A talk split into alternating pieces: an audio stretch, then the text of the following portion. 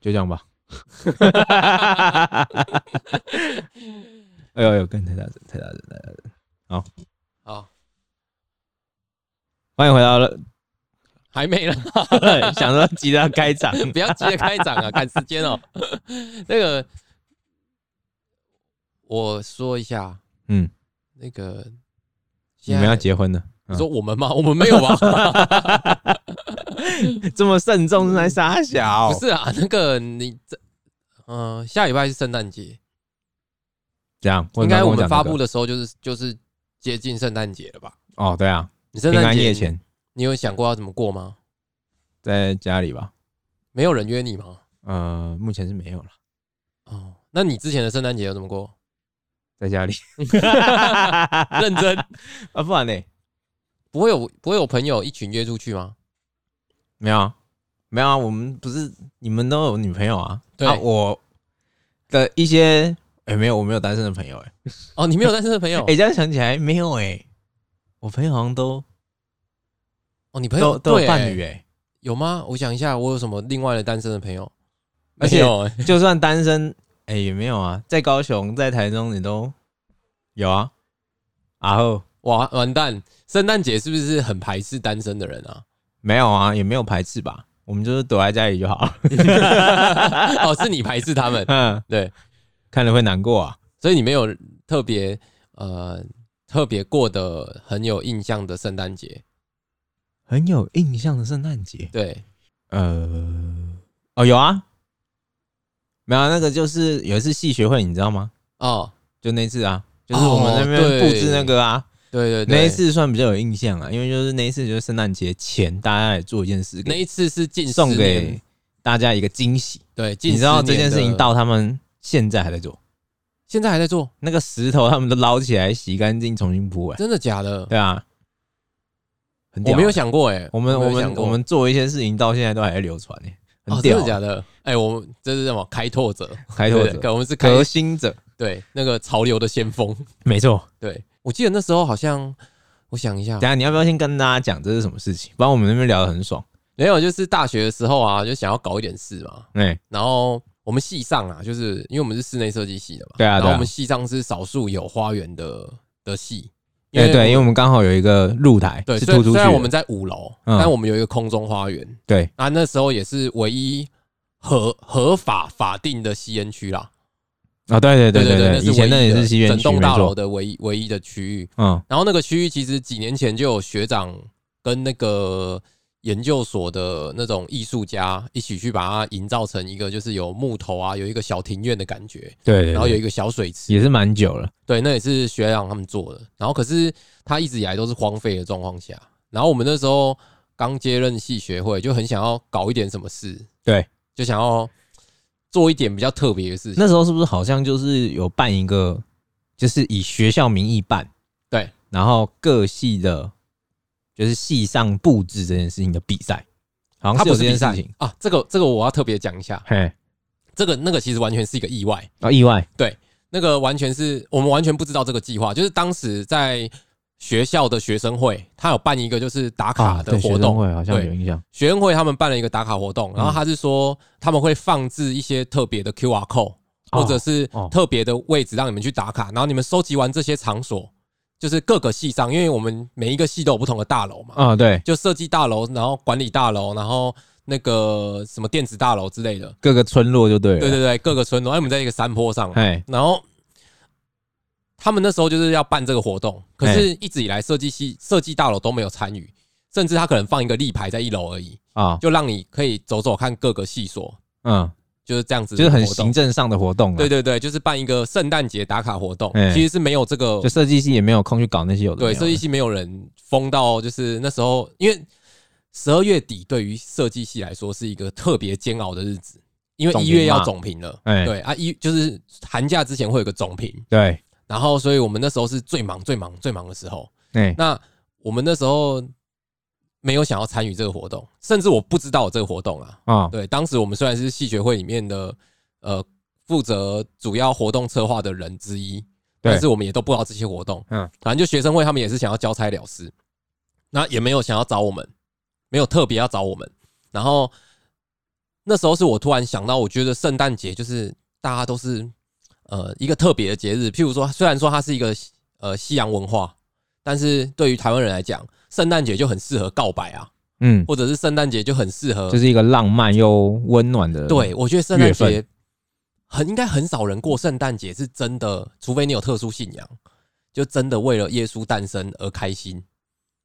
哦，对，除非你有特殊信仰嘛，大部分人就把圣诞节当做一个西式的文化。那它这个西式文化很很潮流啊，很 fashion。嗯，那在这个时间你点，有理由可以买很多东西，对，然后浪漫你可以送给别人，对，对，然后就是有一些一机个缘告可以白的产机生，会，没错。没错，那我们那时候就想说，我们既然有一个阳台，哎然，后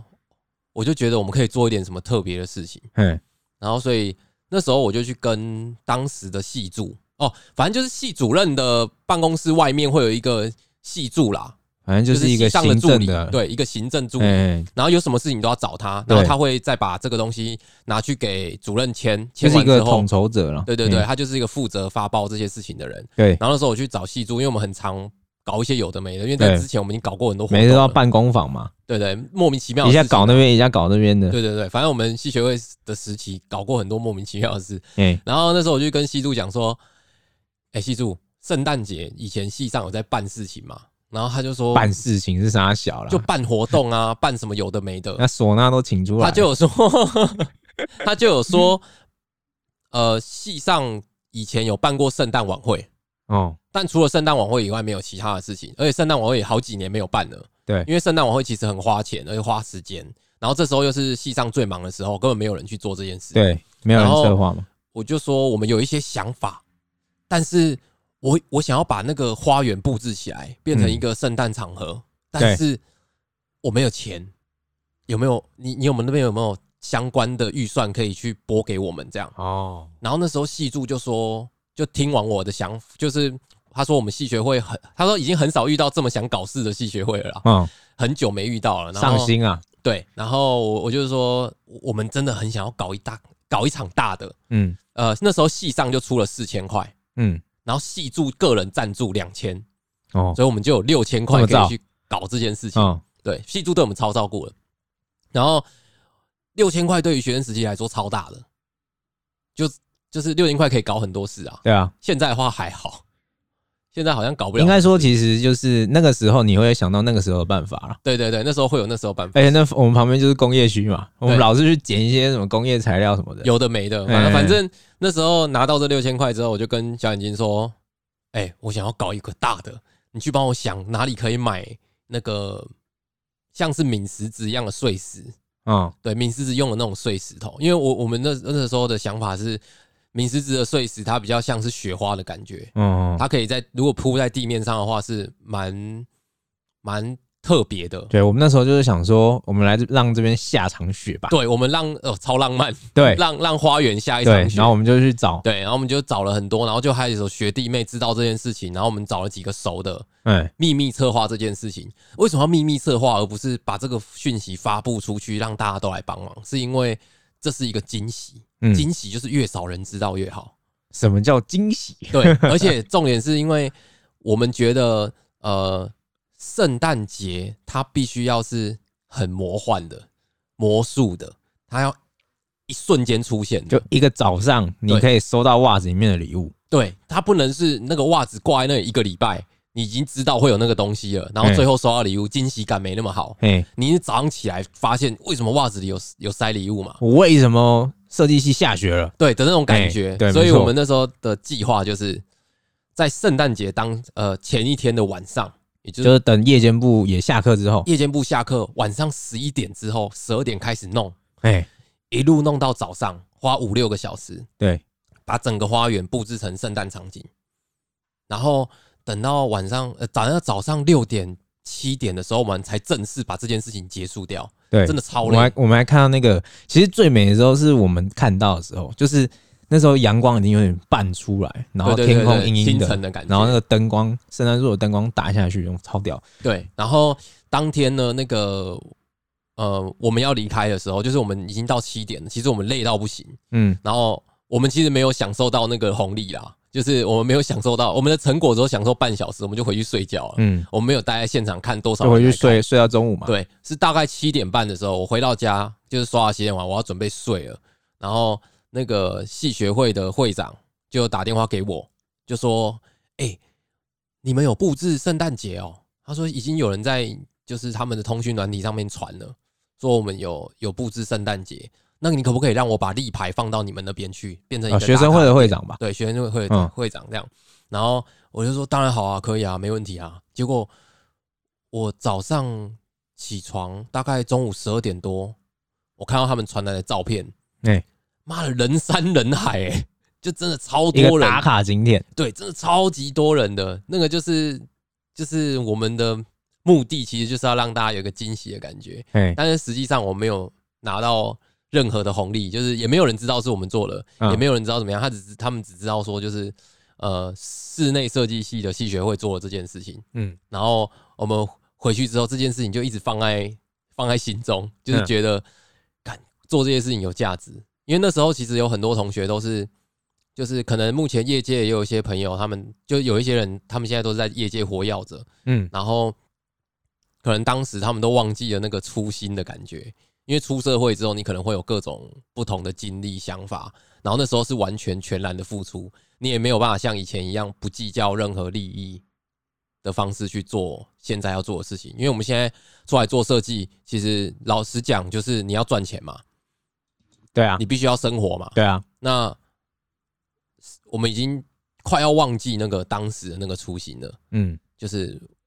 应该不是忘记，因为当下我们也不知道到底为什么要那么做，只是觉得如果有惊喜的话，应该大家都会很开心吧？对对对对对那时候对反正只想要得到那个结果，就是想要大家觉得赞。对，只要大家大家觉得得赞开心就好，哎，那对过程怎么样？反正不管你怎么搞，把它搞出来，对，不把它搞出来，哎想办法把它搞出来，对哎，就是这也是我们有时候在做事情的想法啊、就不知道结果，但是先搞再说。嗯，对我觉得那个那个超赞的，那个对，的确那个圣诞节对我来说印象超深对啊，刻，对我来说也超就重大是比较正，哎，比较有印象中有在过圣诞节的那种氛围啦。对，而且那时候大家其实都没有什么，大家那呃那个时候大家其实都没有什么牵绊吗？牵绊、对，因为譬如说像压，力，像是你念设计嘛，哎，你可能有，就算你有另一半，可能在那个时间点你是没有办法回去陪他们的，嗯或者是你没有办法安排约会，哦因，为你可能要赶模型，可能要赶图，哎，合理，，可能要赶很多事情，嗯然后你不用去跟别人讲这些事情，就是你是蛮自己想做什么就做什么啦。嗯，就是当然，当然出社会之后，你要面临到各种不同的责任，你就不可能花一个时间把大安森林公园搞成像下雪一样 嘛，对嗯 对对没错啊对哇，而那且成本大，而且也没有任何的法律责任，哎，对，因为那是就是我们的花园，然后学校也不会计较这么多，哎，就是是一个蛮蛮好的一个我觉得也回是忆啊很重要一点，也是学校那那一方面呢是蛮支持我们这样做的啊、如果不然，他们今天说一声哎不行，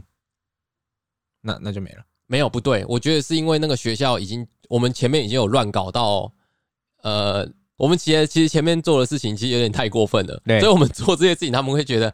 好啦，好啦可以啦，不然对玩这个可以啦我。们已经把它底线踩得很死了，因为之前我们有做到，就是整个校园其实都已经知道室内设计有一群要搞事的人，哎然后我们现在只把事情发展在系上，那那就他们就 OK 啦，哎，不要不要，他们又没有放杀人放火，有啦，上次在天台放火 哎了，就是因为放火的关系，所 以好啊整个那个它整个学校的天空是亮着那的。那个有机会再跟大家讲。哎对对对，反正这次主要是圣诞节啊，哎，然后在这个充满暧昧的节日啊，我们也先预祝大家圣诞节快乐啊！圣诞节快乐！不是， 太低太太太低潮了吧？太低潮了，对，太低潮了。大家在那边闪啊，哦，讲对对啦了都哭了。如果 如果擦什么眼泪？对啊，圣诞节现在大家都是符合情侣的、啊。对啊，单身的人要过什么圣诞节？对啦，跨年好像跨年好像就可以跟朋友相聚，哎，但是你圣诞节如果又找朋友出去啊，你就不志向了嘛？不志向不志向哦，不志向你就变成说你把人家拆散了，哦，对，所以当你电灯泡，单身的人圣诞节就乖乖待着这样子，哇，你这个发 言，别出门，哎，别对出门，不要不要找出朋门友对，就就是陈奕迅的那首《Merry Christmas》，大家可以听一下。先要推歌就 对了。哎、基本上就是在讲你现在的心他态，在讲我就哦现是在讲你吗？现在 的心态，对对对。好好啦，那就祝大家圣诞节快乐。啊，这边今天就这样了。对，好。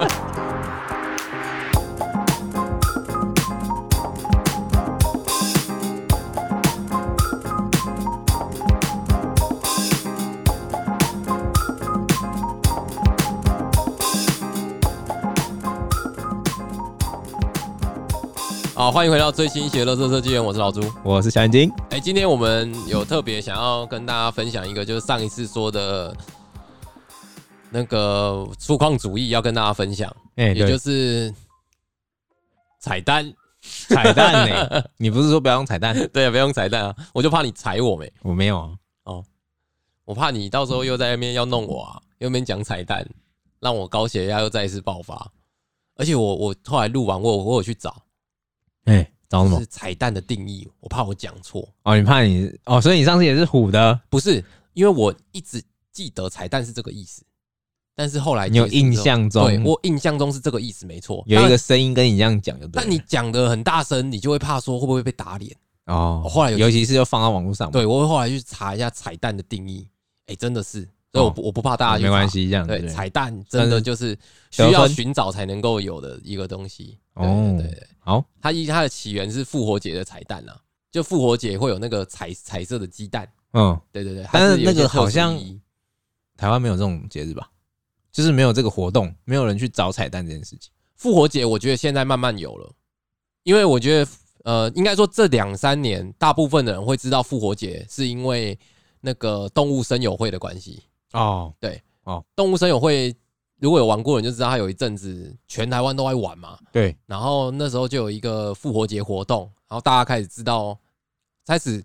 广为人知啊，因为有些人本来就知道，所以你彩蛋这个资讯也是在那边知道的吗？不是之前就知道啦，哦，就是不是因为看到彩蛋才去查的啦，就嗯彩蛋这两个词，我后来去查才原来是它的起源是复活节的彩蛋。嗯，对对对，还蛮有趣的。好，然后我们回来主题，就是粗犷主义的部分。啊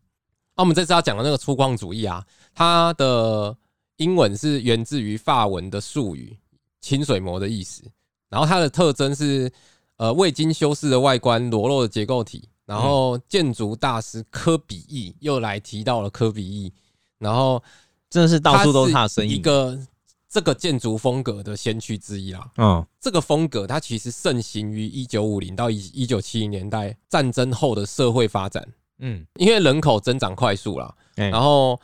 那个建筑也相对应的快速重建，因为你有嗯战争啊，有一些事情爆发之就后，战后就是美的需求很低，没错这样嘛。我觉得算机能需求偏高啊，对，你就至是少要有赶快屋顶能嘛盖这样。对啊，然后租房主义可说是百废待兴的时期，然后而且这时候社会动荡不安，实验反动精神兴起的体现。嗯，那呃，粗犷主义啊，其实会让我觉得它存在的年代一定是经历经了什么大事件之后，它需要快速的机能性的，呃，快速的机能性的建筑物，就是快速的成长重建，对，快速的重嗯建，让大家都可以有有基础的生就活是技能。嗯，对，就是一个对最基本的。这会让我想到，我不知道你们经历到九二一大地震诶、欸有，我那时候还小，我就不小，哎、我你就那不小嗯，你至少大我四岁 啊，我现在也大你四岁啊， 你那个逻辑到底是什么意思？不小不小。然后我那时候印象超深刻的，就是九二一大地震之后啊，哦，那天真的超酷的，就是超酷，好像你不那一时个很候好是的在形容词。你那时候是在台中吗？我在南投，哦我是南投人嘛，嗯然后南投是第一线嘛，对，然后那时候地震的时候就一瞬间天摇地动，然后瞬间所有的灯都暗了，然后家里面充满了各种玻璃碎掉的声音，是还蛮可怕的一个回忆啦。嗯，对，就是就当一瞬间而已。对我还记得我当时脑袋，我可能那时候因为我在睡觉，因为那时候是凌晨嘛，嗯，然后我脑袋里面出现的画面，我到现在都还记得。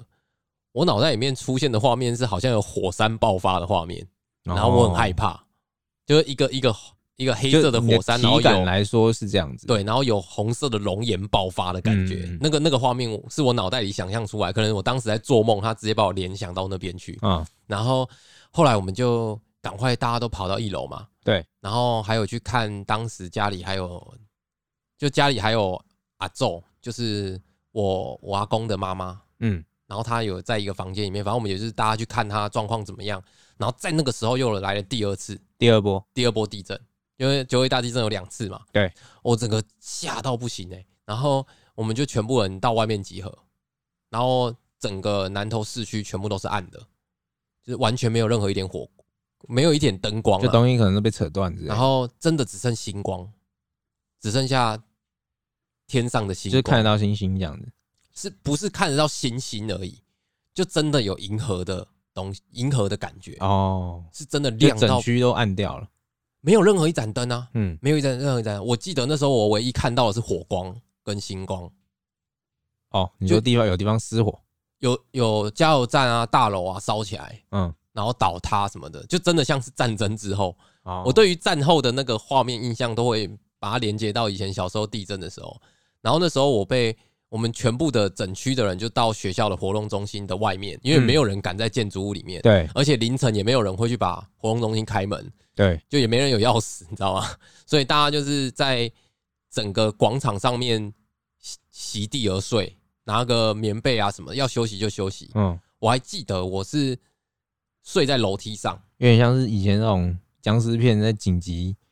把大家安置在一个活动中心、运动场那种感觉，对不对？僵尸片为什么我不什么哪一部僵尸片把人安安置在活动场啊？啊，我好像有印象啊，就是传染病啊，哦，你说的啊哦，我知道我知道，对你不说的对僵尸是那好，不然个，就拿失速列车来讲嘛，你讲的是丧尸。时速列车僵尸，我会想到林正英那种跳跳跳的僵 尸，你知道吗？ 我想说怎么会没有僵尸有啦，丧尸啊？没有啦啊，哦， OK，对丧对尸对，啦丧好尸啦，好丧尸我就知道了，我对错了好不？好对 对对对对然后，然后那时候我就人多到我只能睡在楼梯上，哎，就是斜斜的楼梯，那种户外广场的斜斜的楼梯，而且一格一格，每一格间距不超过二十五公分。然后我不是横向的睡，我是直向的睡，所以那一条一条都切在我身上。哎，就是人多到你只能躺在那，然后你望向远方就有失火的灯光，然后什么的，然后天上的星星，那个星星是我到现在都没有办法忘掉的。然后反正就是隔几天之后，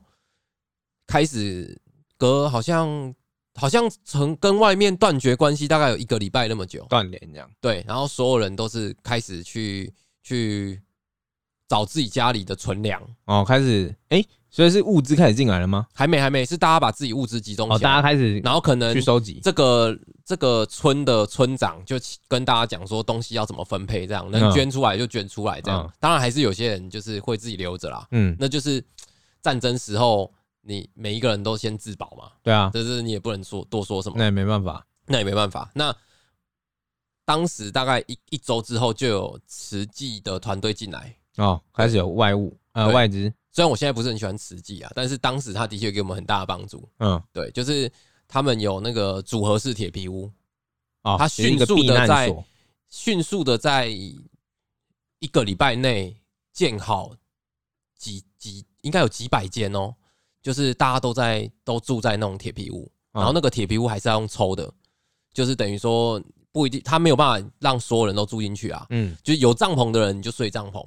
然后没有帐篷的人你就睡在铁皮屋里。哦就他们那时候还会有安置的，帐篷哦，有有有也是些别人捐的，呃不是，就是你自己家里有帐篷自，己要你就哦你自己都已经有帐篷，你就不要去跟人家抽铁皮屋。嗯了解对啊，进去就是家徒四壁这样啊，有一间简单的厕所这样。哦，对对对，然后还有流动厕所啊什么，就这样子历经了大概有两三个月的时间哦，嗯，就真的都住在那里面。然后我我所以我完全可以理解，就是呃，当时你也顾不及什么设不设计了，嗯，对你当时顾不顾不及那那个是灾后的那个对灾后重建还有一个迅速发展的状态，对当时一个暂时的避难所了。对当那那个也不算重建吧，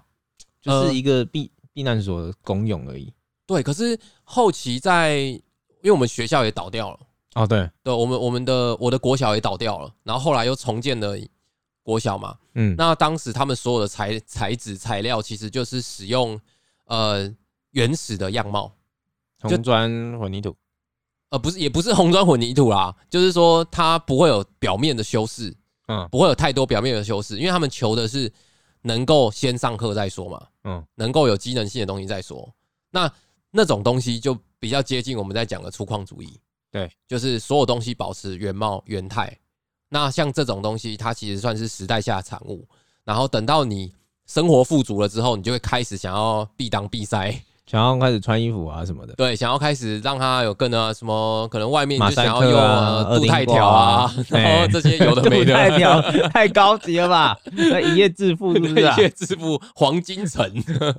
你就很想要弄一些有的没的。嘿，所以后续发展其实可以看到，它在年代上面，它是盛行于一九五零到一九七零年代，对，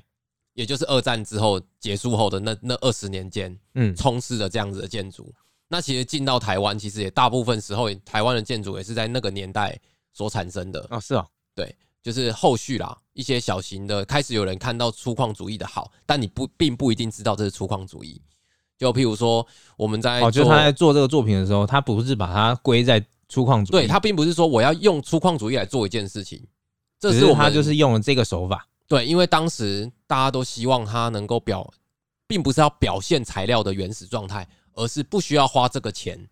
去修饰它的外观。嗯，对，那就很自然的让它的结构体跟这些东西是呃机能为主，在那个时候也算是一个风潮嘛，不是风潮，而是呃，为了要省钱，哦，为了要省钱，就是你要你所以要不是因为他看了呃国外是这样子，所以他就做这样，我觉得那个算是很自然衍生的东西。哦，对，就是如果你今天在大家都很困难的时候，然后政府有一笔资金要来重建学校，结果这个学校的户外它的外观全部用清水膜制造，然后哎，讲、到这个我要特别提一下，清水膜并不代表粗犷主义哦、嗯，对，就是清水模是后期发展出来的东西。对，对，它并不是说只要是清水模就一定是粗犷主义。嗯当然，也有一些清水模的建筑物，它是列属于在粗犷主义上。嗯那，当然，它的表面就不会是这么光滑，因为清水模其实是一个非常耗工耗材的的一种工法他。有一定的要求啦，对，它有一定的要求。那因为当时没有什么资源，所以你只能选择用粗犷主义的方式去做事。嗯，那我们为什么会觉得粗犷主义其实是一个未来的趋势？它其实就像是流行的潮流一样。我不知道你们有没有经历过，呃，譬如说像我买眼镜好了，就是以前的眼镜啊，很流行。我我小时候，我小学，它很流行那种无框式眼镜，无框，无框的眼镜，就可小能学有无框哦，有有有，小学有一段有一段时间流行过无框眼镜，因啊为我有一段时间有戴眼镜，嗯，但是我那时候是因为我戴不久啦，我那一段对时间买的大部分都是细框，对，就是有无框，然后演变慢慢演变到细框，嗯再最后到再到粗粗哎框，对， 粗框之后它又回到了细框，然后细框再流行一阵子就出现了圆框，开始出现原原色金丝，像徐志摩那样子的、啊的眼镜，对就开始流行就。开始好像又又往复古去，对对对，流行它是一个一直一个一个 circle 一直这样转转转转转，它就是开始新潮流，然后创新复古，新潮流创新复古这样子的、嗯对的的圈圈一直在转。对那因为现在大家不缺物资，所以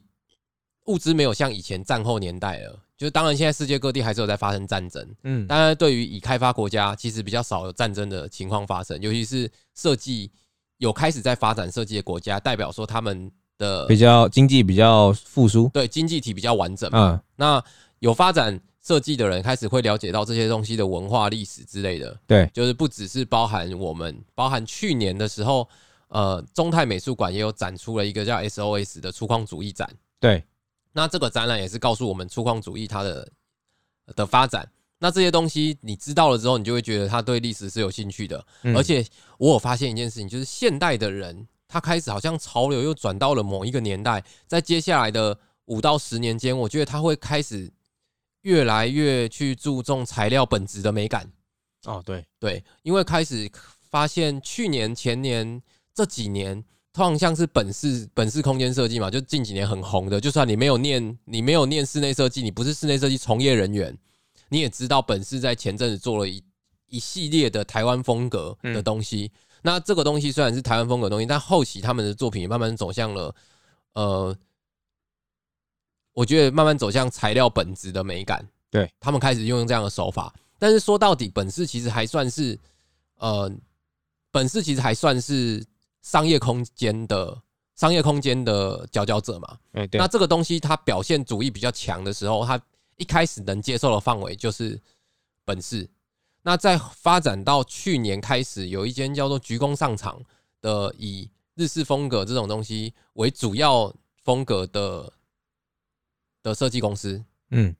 那开始它进入到住宅，开始有人可以欣赏就在住宅的的方面可以欣赏这个这个主义物，质的美好。嗯他并不是欣赏这个主义，就是甚至他们没有想要，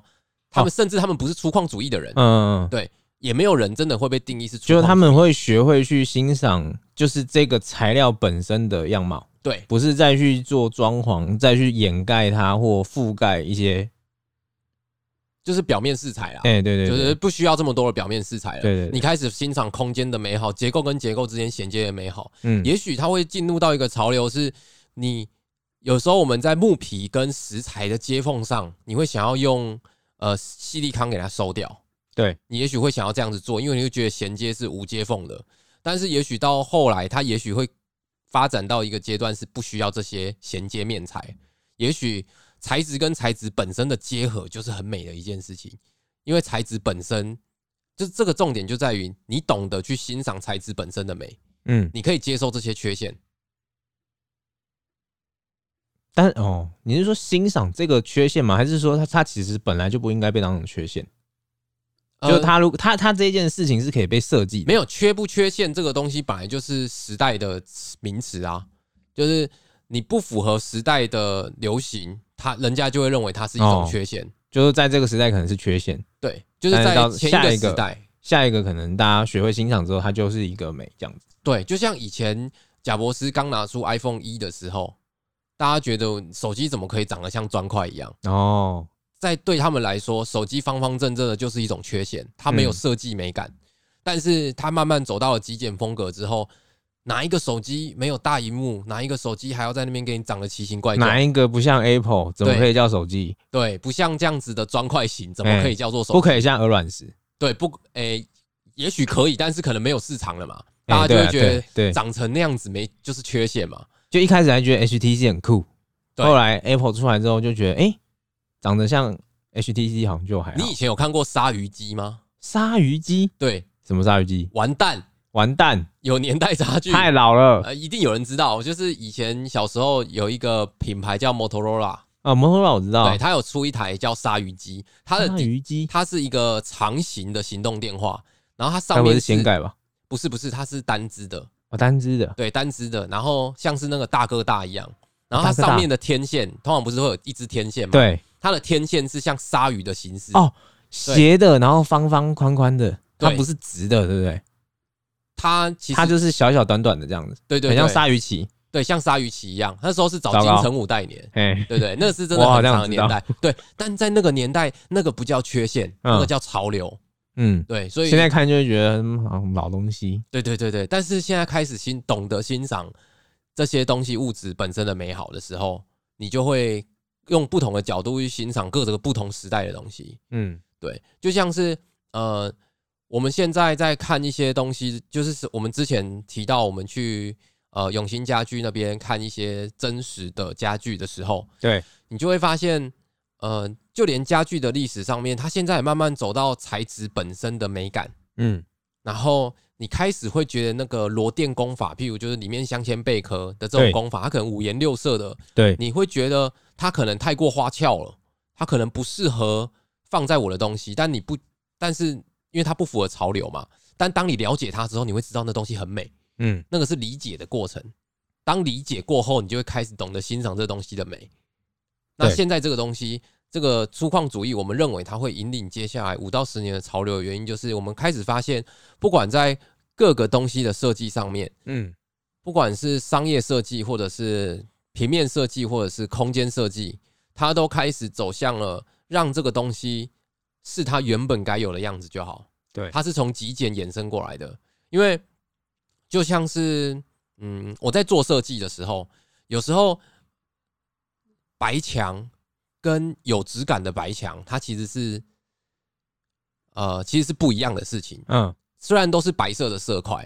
譬如说我有一个业主，他用了矿物漆，那矿物漆的用法可能是我需要跟水兑，我要兑到呃足够的程度，我才能够把这个漆上墙面。对那以前大家对于室内设计的要求就是我的东西要很光滑、很简洁、很干净，嗯，但是矿物漆这个涂料啊，它是需要用滚轮的，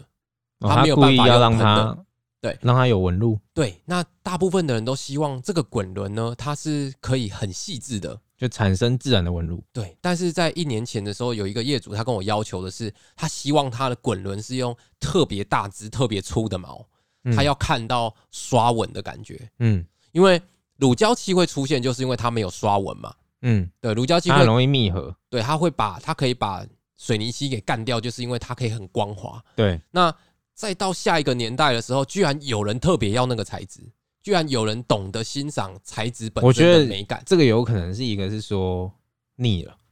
或者我想要与众不同，对，就是你就会它想要往回看，或者是也不算往回看了，就是你把以前的东西拿出来再精进。对它并不是它并不是一个那个呃完整的回圈。刚刚讲潮流是回圈嘛，嗯，那完整的回圈的意思就是把旧的东西直接拿来现代用，嗯那叫复古我觉得这是一个有点像是蚊香，你知道吗？蚊香。蚊香其实就是本来，如果我们如果是一个完整的回圈，那它对永远不会变大嘛。对蚊香就是一圈比一圈大，感觉有点像是这样子，就是潮流的走向。眼睛是譬喻，再次袭击了我们的 podcast。我不是呢，我完全不能理解。 我要讲的是，反正我不管你，反正好我我先 OK 把我的论述 讲好完。没我关所系说的流行潮流这件事情，它是我们把旧的东西拿来之后，再跟现代的科技相结合。啊、也就是为什么我们上一次讲完三星世纪氢化石之后，我们会衍生到粗犷主义，嗯因为它对就是一个完美这样子的体现。嗯也就是我们在讲呃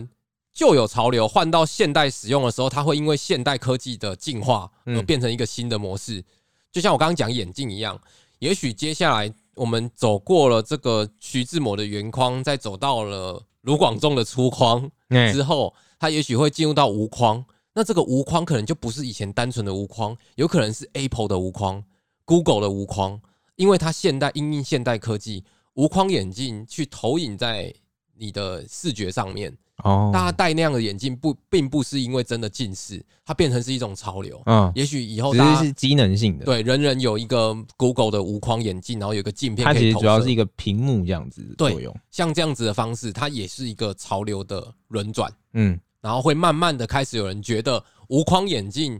好无聊，开始有厂商出现呃保护壳，那那个保护壳可能可以保护那个眼镜，大家可以可以可以换色这样子的方式。对，对对，它就会有各种不同的进化，然后大家是可以衍生可以去想象得到的。那粗犷主义真的有趣的地方就在于，你不需要了解过多的风格，嗯，你不需要了解风格是怎么产生的，你说粗犷主义这个风格吗？对你不需要了解，嗯，你只需要研究材料本质的美好，对它忠实的呈现材料，对，就跟创作一样，就是忠实呈现你想要呈现的东西。嗯，我觉得那就是粗犷主义的本质。对，对，它不需要任何的修饰，不需要，你只要去想好每一个材质原本的美，它们是不是有相对应的关系？你在用不同材质的衔接面上，怎么样可以衔接到你认为的美感的主观意识上最漂亮的样子？嗯，它如果跟木皮接起来不好看，也许你可以试着看看跟油漆面结合，也许可以试着看跟石材结合，也许试着看看有各种不同的材料。我们知道了，现在很多新兴的材料一直在不断变化，所以我觉得现在这个时代其实也算是战国时代啦，就是这战个国时代这个为什么战场其实不是发生在现实生活当中，这个战场其实是发生在设计界，因为开始越来越多人进到设计公司了嘛，对进进到设计行业了嘛。嗯那台湾现在是一个设计蓬勃发展的年代，嗯你知道全台湾的有立案的设计公司有一万两千多家，这么多，对，有立案的哦，还不包含自己私接的同胞。有立案的室内设计公司有一万两千多家，嗯，全台湾的便利超商总共有一万一千多家。哦，设计公司比便利超商还多。设有立案的设计公司就像 Seven 全家、莱尔富一样多。那、所啊以我们的设计素养，没有，这是一个战国时代 啊，哦他会有他会有需要有有些人会突然站出来讲一些事情，哦，那有些人开始画一些很多很多的图面的时候，呃，画一些很浮夸的东西的时候，他开始慢慢大家会更注重材质的本质。嗯这也是为什么这几年包含本市、包含包含鞠躬上场、包含实时设计，对，他们能够站出来的原因，就是因为他们开始这些一般民众可以开始知道材质的本质是什么，嗯，可以开始懂得欣赏材质本质的美。对他又回到了那个回圈。那这时候就要开始研究一下粗犷主义为何它会美，为何材质本身会美。这时候大家可以去查一些粗犷主义的建筑物，嗯去看看材质跟材质之间的衔接面。对对，这我就觉得是接下来的潮流之一。嗯而且我觉得说不定到最后最近的发展啊， 嗯，也许会开始有人跟木工师傅讲说，你就帮我钉脚料就好，我不需要封板。哎、这说不定也是一个。我觉得 有，啊然后再来再来的要求就会是什么？因为我们现在钉脚料有时候钉子还是会头还是会跑出来嘛。对因为有时候是串用串的。对诶我要怎么讲？串串大家知道串这个意思是什么意思吗？ 串就是从唰就凸出来了。就是从侧边侧边打钉子进去，嗯对从侧边固定脚料对对对，啊。一般我们都是梯形钉法嘛，嗯，就是把脚两只脚要摆一个梯形，然后我会从长边的那边打进去。没错，串就是从梯形的内角那个直角地方直接喷出来了对，哎、不是喷出来，我就直接从那边顶，嗯就这样固定。因为你有些有时候角度进不去，所以你就对对只对能用串的。嗯那以后可能就会要求说，哎、我这个脚料不要封板，但是我也不要看到钉子。哦那你就要想办法让这个衔接做好，然后这样子就会再回复到以前的榫码。哦，哎对说不对定对，也许因为像以一个前预就可以测看到那些行架啊，对对然后对它是属于结构体的一部分对你不要有其他任何的杂质参与参与在里面，哦，有也有可也能，是有可能。然后这样子，就粗犷主义这个就是要真实重现真正的样子嘛，对，而且我觉得粗犷主义就很符合那个啊，就是传统榫卯的精神，啊哦，哦就是哦你要懂得去欣赏这块木头它的软硬比重，嗯然后它适合拿来做什么。对，就是更关注于材质本身的特性嘛。对，然后材质跟就是材质不同材质之间的衔接，嗯，然后它的开口，因为像这个这个其实不一定是要把它压到底，它是一个可选择的选项。譬如说，你可以选择它要粗犷到什么程度，它哦算是一个光谱图，它不是要你 A、B 这样子去选，哦，我要一个大粗犷或一个小粗犷这样。也也也许这样可以结合啊，嗯对啊，大辣小辣的概或者是念，你要 不需要再不 不需要这样子好吗？不需要，呃对，这个大家都听得懂，哦光谱图大大家家都听听得懂哦得懂，，OK，对对， OK，不用好再大辣小辣什么的，没有没有人可以理 我解想要你这样比较的长明一 点，没有人可以 理解，你懂吗？没没有有人人可可以以理解大拉小拉 的。可以啦。我的大拉跟老板的大拉绝对不一 样。哦，也是啦，对对对也，是然后你也可以做到很极端，哎，你也可以选择不要那么极端，用沥青直接涂在墙上，很或者极是端说请木工师傅一直留在 现场，就连交屋之后， 那就是极致的粗犷主义。你是说把木工师傅留在墙里吗？ 对对，就留在天花 板上，靠腰，就脚料定好杀之人后，啦，你不要下来， 杀人啦！就算是一个极致的粗犷主义。现在木工师傅就已经给我扫了，我还被你留在那边， 就是大家都不用用了。现在是限量师傅哦，木工老板跟我讲说，哦我们做上一场损失了两个木工师 傅，所以我业现主在不能再接了要他留在现场对对对， 因为他们要做什么什么粗犷主 义，哎哎，他们希望工作人员全部留下来。他们希望做一个可以成长的木作体，那我们就需要把木工师傅封在每里每面，每天定一点这样子，就是它可以自己延伸、自己生长，那就是什么生态，然后开始进入到虚幻的空间，然后开始大家其实，在住住宅空间里面回到家，并不是真的需要一个好好的住宅，而是需要一个有人味的住宅 VR 的眼镜，一进去大家其实都是量体，然后你戴上 VR，你可以看哦到你们今天的装潢是什么，然后你就不需要真正的装潢，那就是 Metaverse 元宇宙哦元年，就是就是没有啊，就是你知道它会有我知道各种不我同不同可能性的发展嘛。哎对，那你那时候需要的就是你眼睛看到、你摸到的质感是什么？啊，可能就很符合粗犷主义未来的发展。嗯，我在打嗝， 我在忍着怕不要嗝出来。差点哎、真的是不知道什么时候要做什么事、哎 打嗝没有办法控制，好不好？ 哦，我控制不要出声就很累了。好， 哎很累 啊。那今天就是跟大家分享一下粗犷主义它到底是怎么来的。嗯，那也蛮，我觉得粗犷主义研究下去蛮有趣的。然后，如果你是在台北的朋友，我也特别推荐你一个地方可以去。不过这个地方可能它是需要你可能是做设计的人去，我觉得会比较合适。它哪里啊是呃大安区的一个叫做呃室内设计图书馆，哦室内设计图呃书室馆内设计材料吗材？料图书馆。嗯，那大家上网查，其实就会查得到是就这个关键字啊、哦，你是说有一个店铺，然后它里面对有对很对多的那个它是一间，它是一材间料店铺，然后它里面有所有的材料，白色的外墙，是不是啊？我对对印象对，中白色白色的外，哦墙，对，然后你需要缴纳月费或者是年费的方式，你可以进到里面去找到看到所有的材料，它就是一本会更新的。实际行路，对啊，对对对对，对，它就是，然后你找到这些材料，也许有人用，也许没人用，但是你跟柜台问，他们都会帮你找到协力厂商，嗯，而且好像还会帮你推荐说怎么用之类的。我觉得是一个很好的科技书。我记得，我记得我一年前问，好像一个月要八百块吧，得算便宜了，其实就像是健身房一样啦。算便宜了，对啊，算便宜啦，我嗯觉得就是你可以激发很多想你有法，很多材料可以看，试着找到材料的本质。他还就是，帮你把所有材料都找来，而且都放在现场了，对就是在展示你不用墙一上间面。一间厂商跑，对，我不觉用得那个号召是厂商，很棒的，很棒的一件事。对哎，，所以如果如果你是室内设计相关从业人员，我觉得有机会，如果你有这个闲钱呐、就是一个月八百块，我觉得也可以支持他们一下，哎，然后可以去他们那边逛一下，我觉得真的是超赞一个地方。对，好了，那这个礼拜就到这边，然后我们下周见喽，我是老朱，啊，我是夏金，大家拜拜。拜拜。